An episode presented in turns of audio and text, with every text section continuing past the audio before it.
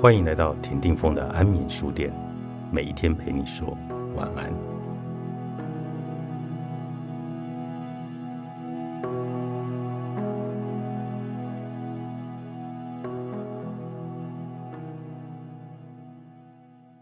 日子慢下来，人人都像哲学家了。本来慢生活一向是千百年来生活的常态，直到资本主义。工业社会之后，人才有时间的效率感。时间就是金钱，但在陶渊明的年代，时间哪里是金钱呢？采菊东篱下，悠然见南山。没人要你去打卡，久在樊笼里，复得返自然。原来一直以为的忙碌，不过是樊笼里的幻觉啊！此中有争议，欲辨已忘言。真正的智慧来自生活，何必再多费言辞呢？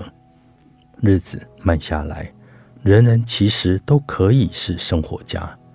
慢下来靠的是智慧，知道忙忙碌碌所谓何事。但多数人是没有办法的。我们要工作，我们要养家，我们要生存，我们要为子女劳，我们还要为未来谋。我们停不下来。唯有像新型冠状病毒这样的危机，才让我们被迫停下脚步，让整个地球虽然自转依旧，但时间感的相对论却缓慢了下来。班机停了，或许才发现，其实几个月不搭飞机也可以。餐厅不去了，或许才发现，把食物带回家，一家人安静吃饭也是美好。外物减少了，或许才注意到家里阳台上若栽种几株阳光下熠熠生辉的盆景，亦是甚好。与另一半相对注视的光阴多了，或许才欣喜对方怎么在岁月里流失了黑发，流失了光泽。你伸手去握住它，亦且令你心动。我们唯有被迫去面对一种断然要跟熟悉的节奏说再见，我们才会知道，我们本来就可以有另外一番人生的光景。我们唯有被迫失去，才会紧紧抓住，以为可以轻易丢弃，也不愿意回头的此刻。当日子慢下来，我们之所以是哲学家，乃因那时片刻，我们思考了。我们被迫思考：恋爱时，你只能当诗人，歌颂自己的幸福；你不会想到别人失去爱。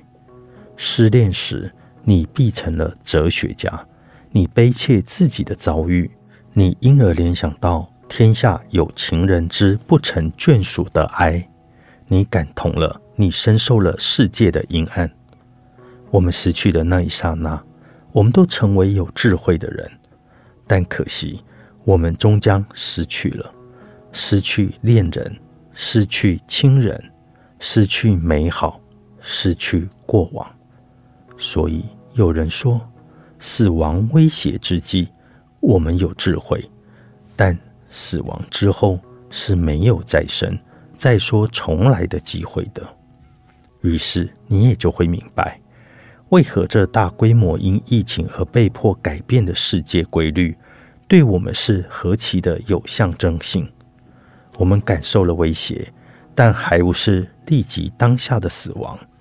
我们还有机会停下来，站在窗口往外远眺，逼近的威胁，让我们可以把手边的卷宗，把电子记事本上安排的流程，整个摊开来，细细的来检索。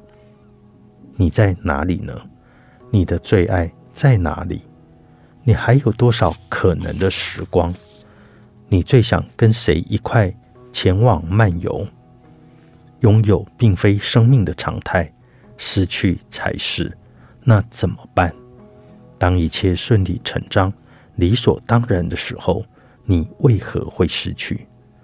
是不是有时候顺理却不成章，理所而不当然时？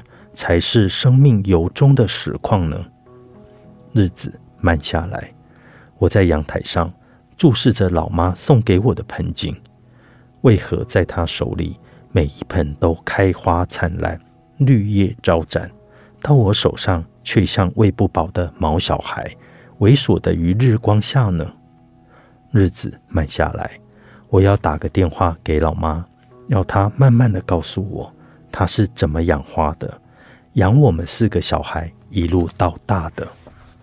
与世界一起散步。作者：蔡时平，有路出版。